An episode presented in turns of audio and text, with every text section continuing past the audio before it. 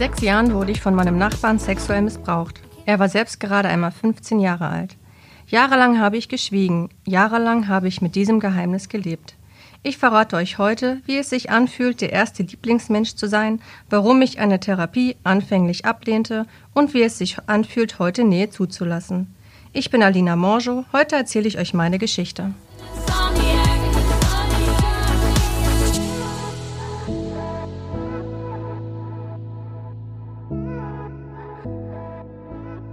Alina, was genau ist vor 25 Jahren passiert?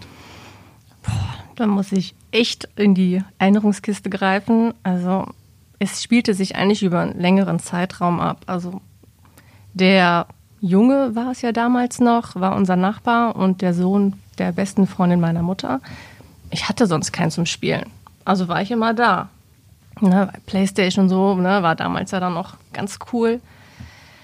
Ja, und irgendwann ähm, fing es halt an, dass ich angefasst wurde ne, an Stellen, wo man ein kleines Mädchen nicht anfasst. Und ähm, so ging das. Aber ich habe, ja, Moment, da habe ich mir nichts bei gedacht. Ich dachte, du sagst du nichts, ne, weil du hast ja sonst keinen, ne, mit dem du spielen kannst. Und Mama ihre beste Freundin nehmen, oh nee, kannst du nicht machen. Ja, und so hat sich das dann über Monate hingezogen. Ne? Also ich wurde nicht vergewaltigt, aber halt schon intim angefasst und das war halt dann echt schon irgendwann unangenehm, dass ich auch selber gemerkt habe, das ist nicht richtig. Mhm. Jetzt hast du es ja angesprochen, du hast es selber gemerkt, aber wie bewusst hast du diese Übergriffe wahrgenommen? Ich meine, du warst sechs Jahre, also ist ein Schulkindalter, aber wie bewusst hast du diese Intimitäten und diese Übergriffe gemerkt? Ja, so immer wieder ne, an die Brust gefasst, wo noch keine vorhanden war, oder in den Schritt oder wie im Sommer richtig so lüstern angeglotzt, wenn man im Badeanzug äh, am Pool gespielt hat. Und ich habe dann halt auch ne, wirklich dann schon mit sechs Jahren die Badezimmertür abgeschlossen, dass bloß keiner mich mehr irgendwie nackt sieht oder so. Und das ist dann schon für ein sechsjähriges Mädchen schon ungewöhnlich. Hm. Warum hast du jahrelang diese unverzeihlichen Gräueltaten, die es ja am Ende des Tages auch sind, für dich behalten? Ja, kleines Dorf, da redet man da nicht so offen drüber. Und wie gesagt, Mamas einzige Freundin, ne, da wollte man natürlich dann nicht irgendwie was kaputt machen. Und früher hieß es ja, komm, stell dich nicht so an. Ne? Hm. Das heißt, wie lebt man damit? Du hast es ja gesagt, kleines Dorf, man möchte vielleicht nicht darüber reden, aber auch wenn man sechs Jahre alt ist und relativ jung ist, dann fängt man ja trotzdem an, Dinge wahrzunehmen. Du hast dich eingeschlossen und deshalb die Frage, wie, wie fängt man an, damit zu leben, auch in den nächsten Monaten und vielleicht auch Jahren? Man verdrängt das. Also irgendwann habe ich es ja dann auch, ich habe so tief in meinem Inneren verdrängt, dass ich auch gar nicht mehr dran gedacht habe. Und irgendwann lebt man damit. Also es ist irgendwann halt nicht mehr präsent und man scheint es überwunden zu haben, aber dann gibt es immer wieder Phasen, wo es dann doch wieder da ist und einen dann wirklich innerlich. Empfindest du Reue? Ja, also Reue ist wirklich nicht damals sofort gesagt zu haben, dass er es vielleicht doch eine Strafe bekommen hätte. Ähm, das bereue ich schon. Und kann man oder weißt du, was aus deinem Nachbarn, der dich ja damals dann in dem Moment sexuell angefasst hat, äh, was aus dem geworden ist? Ähm, er hat es bei einem anderen Mädchen ja auch äh, gemacht. Die hat es dann Gott sei Dank ihrer Mutter gleich erzählt. Er wurde dann angezeigt, hat aber, ich weiß nicht, ob er eine Strafe bekommen hat. Ich denke mal, damals da wurde das halt von einer Person nicht ernst genommen. Und ein paar Jahre später sind die weggezogen. Also ich habe ihn nie wieder gesehen. Ähm, der Vater wohnt halt noch da. Hm. Jetzt gehört ja Mut auch dazu, sowas dann irgendwann öffentlich zu machen, zu sagen. Und du hast dich ja auch bewusst dafür entschieden, deine Geschichte vor einem großen Publikum zu veröffentlichen, in dem Fall auf unserem Format. Warum? Also der Auslöser war, dass, ich weiß nicht, ob man das sagen darf, Joko und Klaas hatten ihre 15 Minuten im Fernsehen und haben auf diesen auf Missbrauch von Frauen ähm, aufmerksam gemacht, dass halt egal auch was eine Frau trägt, es gibt niemals eine Rechtfertigung für so etwas, ne? ob einen Schlafanzug anhat oder einen Rock oder weiß der Geier. Und da dachte ich mir, irgendwie muss es ja immer vorbei sein. Ich habe es dann erst auf meinem eigenen Profil gemacht. Das liest natürlich, hat natürlich keiner großartig wahrgenommen. Und dann kam halt das Profil der Lieblingsmensch so, komm, wenn du es jetzt nicht machst, dann machst du es nie, dann redest du nie wirklich öffentlich darüber. Und so dachte ich, nimmst den Mut zusammen und machst das. Was kann dir schon passieren? Mhm. Ein sehr, sehr mutiger Schritt, auch für alle Zuhörer. Vielleicht äh, einfach mal kurz erklärt. Du hast, ähm, ja, du lächelst bei deiner Antwort. Daran merkt man auch, dass dir das vielleicht nicht leicht gefallen ist, aber dir dann auch irgendwo ein, ein Schritt war, den du da auf gar keinen Fall bereust. Ähm, rückblickend, was hat das Format mit dir gemacht, nachdem du dich da geöffnet hast? Also ich habe sehr, sehr viel Zuspruch gekriegt. Ähm, also klar, es wussten natürlich schon ne, die Familie und die, die äh, engsten Freunde. Ähm, aber man hat halt auch gemerkt, man ist nicht alleine. Man hat viel Zuspruch gekriegt und es ist erschreckend eigentlich, wie viele Frauen und auch jungen Männern es denen so etwas widerfahren ist. Und, und das hat mich einfach nur bestätigt, dass es das Richtige war. Und halt dementsprechend habe ich ja dann auch gesagt, also jetzt muss es weitergehen, du packst es an, es ist wieder zu präsent in deinem Leben, du musst es verarbeiten, egal auf welchem Weg. Ja. Es war definitiv das Richtige. Wir sitzen heute hier, Folge 1, mit Lieblingsmensch Nummer 1. Deshalb natürlich auch die Frage, wie fühlt es sich an? Wie ist es, der erste Lieblingsmensch zu sein? Also hätte man mir vor anderthalb Jahren gesagt, was aus diesem Format wird. Ne? Ich hätte nicht dran geglaubt und es ist was sehr, sehr Besonderes zu sagen, ich bin dabei, ich bin im Buch, ich darf jetzt hier sitzen und meine Geschichte nochmal erzählen.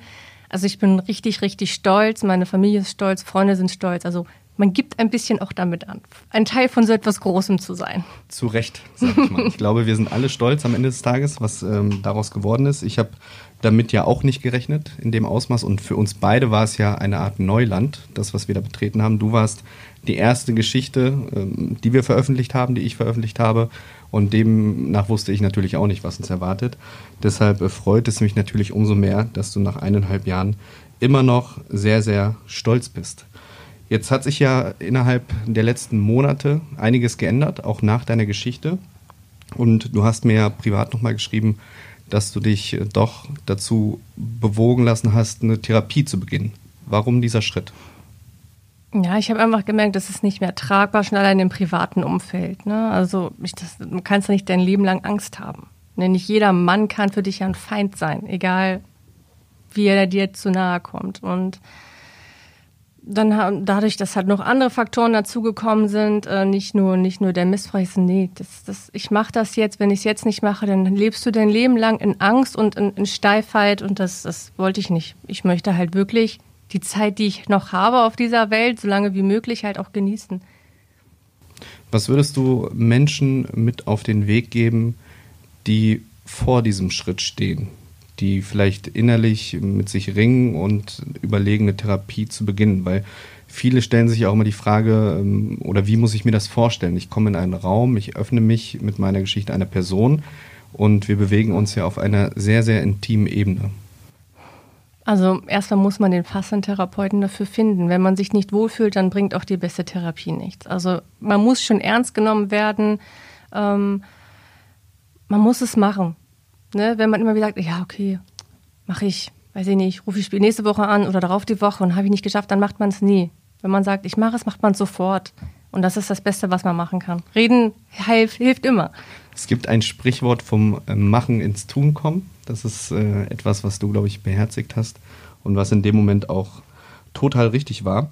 Was würdest du denn heute deinem jungen Ich mit auf den Weg geben?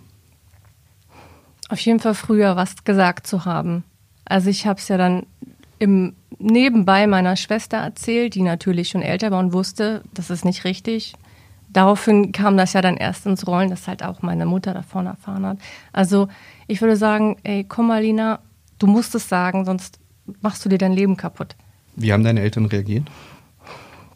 Ja, wie gesagt, kleines Dorf, ne? Also meine Mutter war fix und fertig. Ähm, ich hatte halt die Wahl. Sie haben mir die Wahl gelassen, was ich halt für eine Sechsjährige, das kann man einem nicht die Wahl lassen, ja, möchtest du zur Polizei gehen oder nicht? Und ich habe gesagt, nein, ich will das nicht nochmal erzählen müssen. Und damit war die Sache erledigt. Es wurde nie wieder groß in der Familie drüber gesprochen. Hm. Ja, ich glaube, der Schmerz, der Seelenschmerz, der ist, glaube ich, von Alter zu Alter gleich. Also da gibt es nicht die Grenze zu sagen, ich bin jetzt sechs Jahre und trage das in mir oder mir passiert dasselbe mit 16 Jahren. Gibt es denn Dinge in deinem Leben, die du bereust oder die du ändern machen würdest? Oh Gott, da wüsste ich jetzt so auf Anhieb gar nichts. Also ja, bereut halt, dass ich es nicht früher gesagt habe. Ich glaube, das hätte mir viel Leid erspart, jetzt so in, in, den, in den letzten Jahrzehnten. Ähm, aber so im Großen und Ganzen bin ich jetzt, wo ich bin, glücklich und zufrieden mit dem, was ich habe. Ich meine, am Ende kann man immer irgendwas bereuen, aber jetzt so spontan fällt mir nichts ein. Definitiv. Das wäre dann auch die nächste Frage gewesen. Wie glücklich und zufrieden bist du denn heute mit deinem Leben? Sehr. Ich habe zwei gesunde Kinder, Haus, Mann, eine Arbeit, die mir Spaß macht. Also momentan alles perfekt. Alles perfekt. Stichwort Kinder. Jetzt bist du selbst zweifache Mama und ähm, hast ja etwas erlebt als Kind, wo man ja natürlich dann vielleicht auch Bedenken hat oder sich selbst die Frage stellt, wie sehr färbt das ab auf meine eigenen Kinder, vielleicht auf die Erziehung und wie groß ist die Angst, dass das meinen Kindern auch mal passieren kann? Also die Angst ist natürlich immer da. Also ich glaube bei der Kleinen ein bisschen mehr, aufgrund, dass sie ein Mädchen ist, aber beim Großen genauso. Man schickt sie irgendwie mit, mit einem komischen Gefühl alleine zur Schule. Ne? Man weiß nie, was passiert. Ähm, aber ich versuche denen schon zu zeigen, dass nicht alles schlecht ist. Mir fällt es nicht immer leicht, ähm, diese Nähe noch zuzulassen. Auch bei den Kindern fällt es mir manchmal schwer. Aber ich arbeite ja an mir. Ne? Also ich glaube, die Kinder haben da keinen Nachteil. Die sind beide extrem verkuschelt, suchen beide die Nähe. Also ich glaube, da habe ich schon vieles richtig gemacht. Deine Kinder sind heute neun und vier. Hast du mal mit deinen Kindern offen darüber gesprochen, was dir in der Vergangenheit passiert ist? Also nicht direkt. Also ich glaube, jetzt ist noch nicht das passende Alter, ähm, da groß drüber zu reden. Gibt es das passende Alter dafür? Eigentlich nicht. Also die Kleine ist definitiv noch zu klein. Die will ich halt auch nicht mit meinem Erlebten belasten. Die sollen sich nicht Gedanken oder Sorgen um mich machen. Ne? Das, das muss ja andersrum sein. Ähm, dem Großen habe ich schon gesagt, es ist dein Körper, du entscheidest, was damit passiert. Wenn du etwas nicht willst, dann sag es klar und deutlich, egal ob es Oma, Opa, äh, Onkel, Tante oder Mama und Papa sind, ne? Sag es, äh, wenn du nicht kuscheln willst oder einen Kuss geben oder einen Arm nehmen. Das muss er klar kommunizieren, soll er klar kommunizieren. Die Kleine natürlich genauso. Die kann das auch ganz gut. Die sagt, boah, nee, lass mich in Ruhe, kein Bock. Ähm, das habe ich natürlich schon gesagt, aber nicht erzählt, warum oder dass mir das passiert ist. Okay, aber du gehst offen damit um und kommunizierst ja. das offen ja. gegenüber deinen Kindern. Hat es lange gedauert, bis du deinem jetzigen Partner vertrauen konntest, auch in Bezug auf sexuelle Nähe? Also eigentlich gar nicht, weil wie gesagt, ich habe es eigentlich bis vor zwei Jahren und eigentlich bis zur Geburt meiner Tochter verdrängt. Es war nicht präsent, ich habe nicht dran gedacht. Ähm, deswegen war das für mich auch kein Problem, das zuzulassen. Das, zwischendurch gab es dann so Phasen, ne, da ging es gar nicht, die habe ich jetzt immer noch. Ne, ähm, aber so richtig war das erst nach der Geburt meiner Tochter. Warum, wieso, keine Ahnung, Hormonumstellung oder weil sie ein Mädchen ist. Ich, ich konnte es mir nicht erklären. Es wurde dann jeden Tag präsenter. Ähm, aber es wird besser. Wenn du heute allein unterwegs bist oder allein in einem Raum, hast du Angst? Nein, ich bin tatsächlich gerne allein. Du bist gerne allein und du bist tough genug. Das ja, also ich habe mir ein dickes Feld zugelegt und äh, ich habe eine große Klappe. Ich wehre mich. Ähm, also von daher, ich habe keine Angst. Ja. Da schließt sich auch die nächste Frage an, weil du ja offen darüber sprichst. Was sagt deine Mama dazu, dass du offen darüber sprichst, auch in Bezug auf die Therapie? Sie findet super, dass ich das jetzt äh, angepackt habe. Ähm, ich glaube auch, sie macht sich ein bisschen Vorwürfe, warum sie da nicht so hinterher war damals. Ähm, das soll sie aber gar nicht. Äh, jeder ist mit so einer Situation überfordert. Ne? Gerade weil man sowas ja noch nicht hatte, äh, weiß man nicht, wie man reagiert. So, aber jetzt ist sie stolz, lieber später als nie. Ich glaube, das kann sie auch sein und ich glaube, Vorwürfe sind an dieser Stelle einfach auch deplatziert. Ich möchte mich erstmal recht herzlich bei dir bedanken, dass du so offen auch ähm, ja, über ein sehr, sehr intimes und sensibles Thema gesprochen hast und da auch den Mut beweist, offen damit umzugehen. Ich glaube, da bist du auch als Lieblingsmensch Nummer eins für viele ein Vorbild, auch die vielleicht jetzt gerade diesen Podcast hören. Abschließend darfst du gerne noch zwei, drei Sätze loswerden, warum es sich lohnt, deinen Lieblingsmenschen zu folgen. Ja, weil es einfach das geilste Profil ist auf Instagram und es ist halt vom Mensch für Mensch. Das kann der Briefträger sein oder der Gärtner. Jeder hat irgendwie seine Geschichte zu erzählen und die kann man hier erzählen. Und so hört sie jeder oder sieht sie jeder. Werbung, die von Herzen kommt und auch jetzt sei gesagt an den äh, treuen Hörer, Alina hat wieder ein breites Grinsen im Gesicht. Das war die Folge 1 heute mit Alina und jetzt frage ich dich, Marcel, worauf können sich unsere Hörerinnen und Hörer in der nächsten Folge freuen? In der nächsten Folge haben wir Vanessa zu Gast und wir werden die Frage beantworten, warum die vermittelten Glaubenssätze des Vaters eine größere Narbe hinterlassen haben als ein 18 cm langer Bauchschnitt.